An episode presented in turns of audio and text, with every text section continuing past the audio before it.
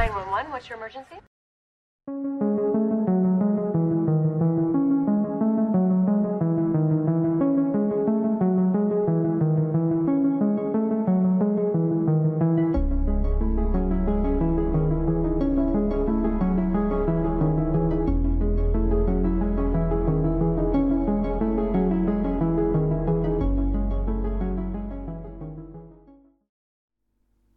Hola, amigos, espero que estén todos súper bien. Yo soy Mika y les doy la bienvenida a este nuevo episodio de Un Rato de Misterio. En el día de hoy les voy a contar un caso que parece sacado de una película de terror, que son los asesinatos del lago Bodón. Antes de empezar, los invito a suscribirse al canal, porque eso me ayuda un montón a seguir creando contenido como este cada semana. Si tienen ganas, también pueden dejar en comentarios qué casos les gustaría que haga en los próximos episodios, que siempre los estoy leyendo por ahí. Ahora sí, una vez más, y como siempre, los invito si quieren a buscar un té, un café, lo que les guste tomar, y empezamos con el caso.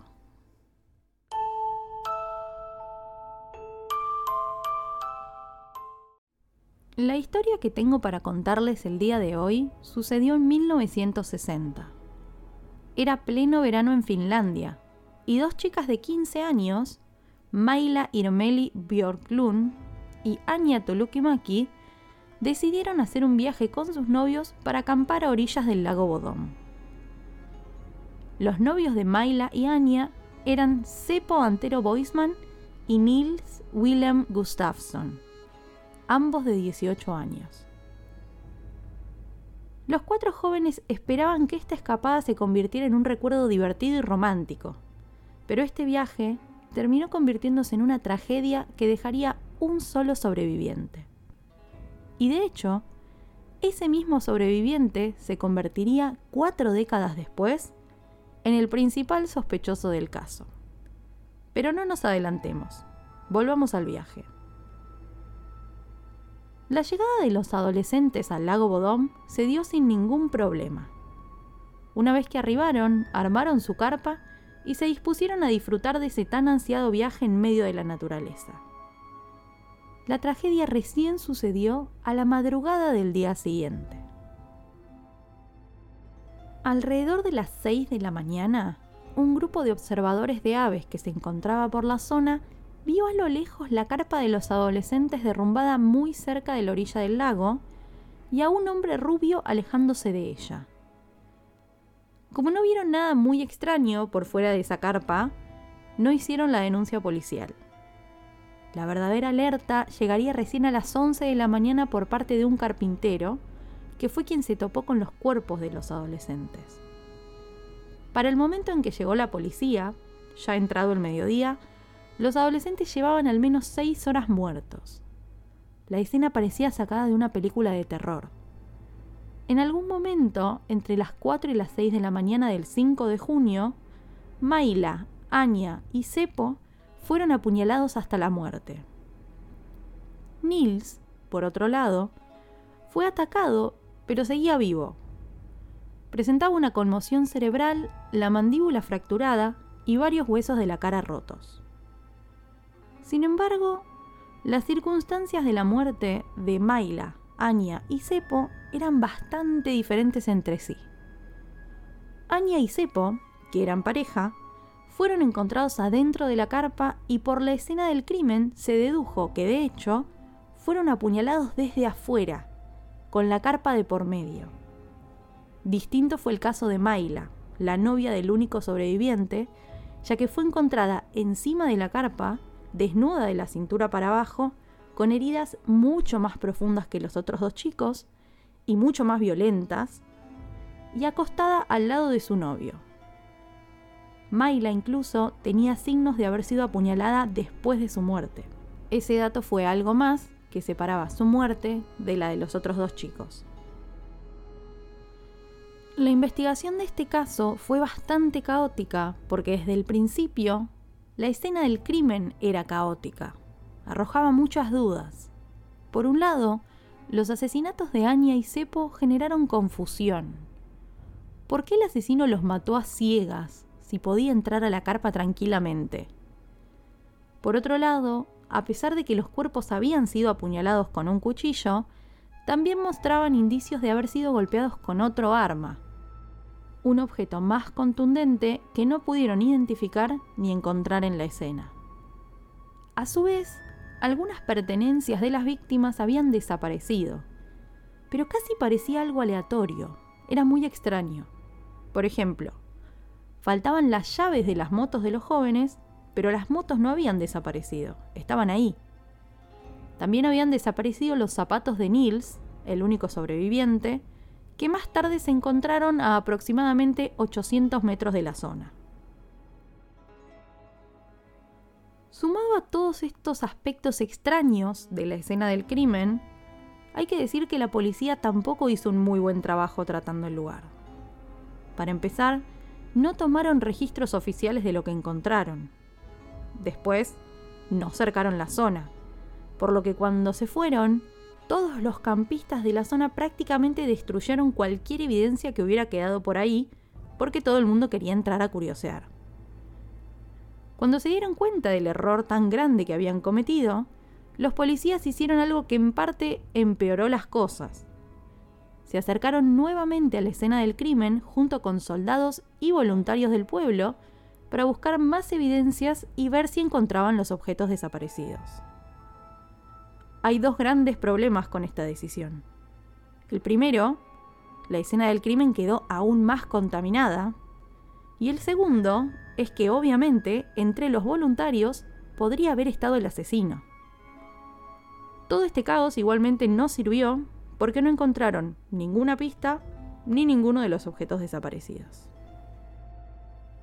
Bien, ahora que tenemos una idea más o menos clara de lo que sucedió y el inicio de la investigación, hablemos de sospechosos. El primer hombre que llamó la atención de los investigadores fue Carl Valdemar Gilstrom, que se conocía como Kioskman, justamente porque tenía un kiosco cerca de la zona del lago Bodom. Lo curioso de Carl es que si bien los campistas eran sus principales clientes, el hombre los odiaba detestaba a todos y cada uno de los turistas que se acercaba a acampar.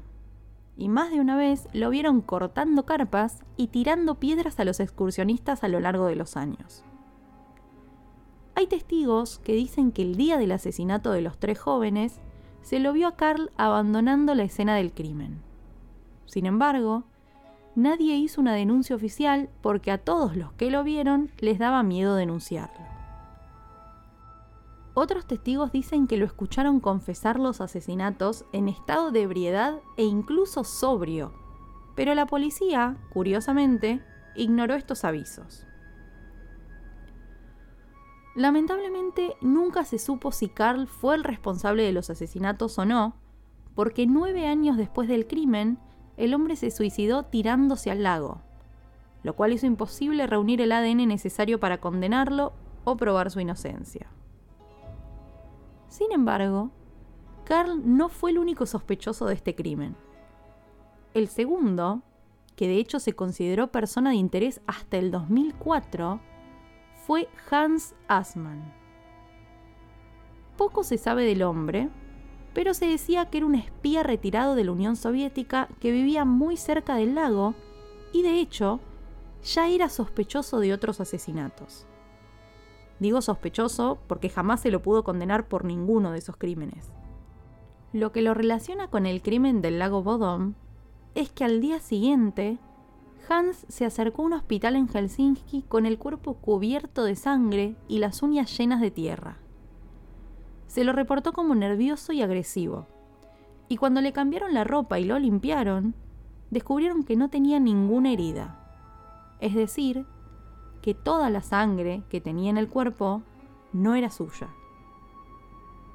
De todas formas, la policía no siguió persiguiendo a Hans porque supuestamente su coartada era sólida.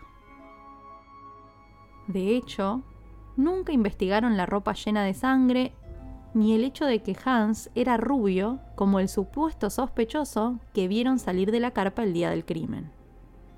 Curiosamente, cuando su relación con el caso salió en los diarios, Hans se rapó todo el pelo. pero se estarán imaginando que eso tampoco llamó la atención de la policía ni fue investigado. 44 años después del crimen, la policía por fin detuvo a una persona.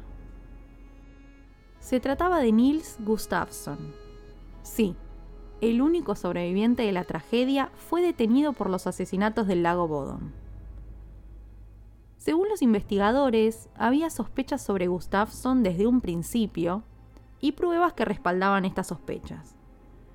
Nunca se explicó por qué, si es que tenían pruebas, no lo detuvieron antes. Pero sí es cierto que en su momento lo hicieron repetir su historia una y otra vez en distintos interrogatorios, como si algo no les cuadrara.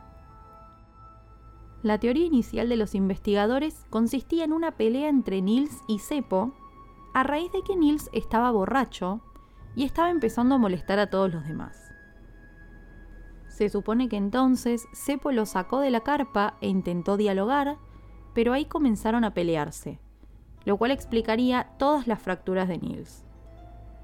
Un rato más tarde, y en un ataque de furia, Nils mató a los tres jóvenes, se autoinfligió algunas heridas superficiales para disimular e intentó esconder sus zapatos llenos de sangre y dejar preparada la escena del crimen para cuando los encontraran. Con esta teoría de base, Nils fue enviado a la cárcel. Sin embargo, su sentencia no duró mucho, porque su equipo de abogados desestimó esta teoría, diciendo que si realmente se hubiera peleado con Seppo, Nils hubiera estado demasiado golpeado como para llevar a cabo asesinatos tan terribles y más incluso como para caminar ese kilómetro y medio ida y vuelta para esconder sus zapatos.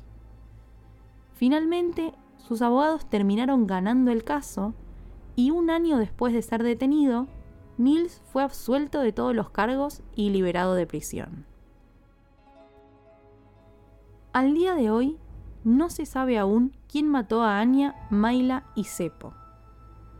Las sospechas sobre Nils se mantienen pero no salieron más pruebas a la luz que lo condenaran, ni a él ni a ninguna otra persona.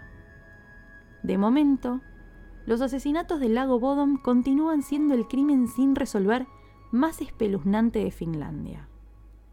Y esto será así, al menos, hasta que aparezca un nuevo testigo o información que ayude a cerrar este caso de una vez por todas para que las víctimas puedan realmente descansar en paz.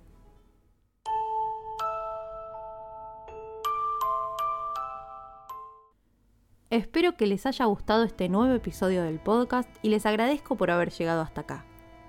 Los invito a darle like desde la plataforma en que me estén escuchando, suscribirse y si quieren, activar la campanita para que les avise cada vez que subo un nuevo caso. Si además quieren compartir este episodio con amigos fanáticos del misterio, me serviría muchísimo para que el podcast se difunda. Y por último, recuerden que pueden contactarme por Instagram en arroba unratodemisterio.ar. Queridos amigos, eso ha sido todo por hoy. Les mando un beso grande y los despido. Hasta el próximo episodio.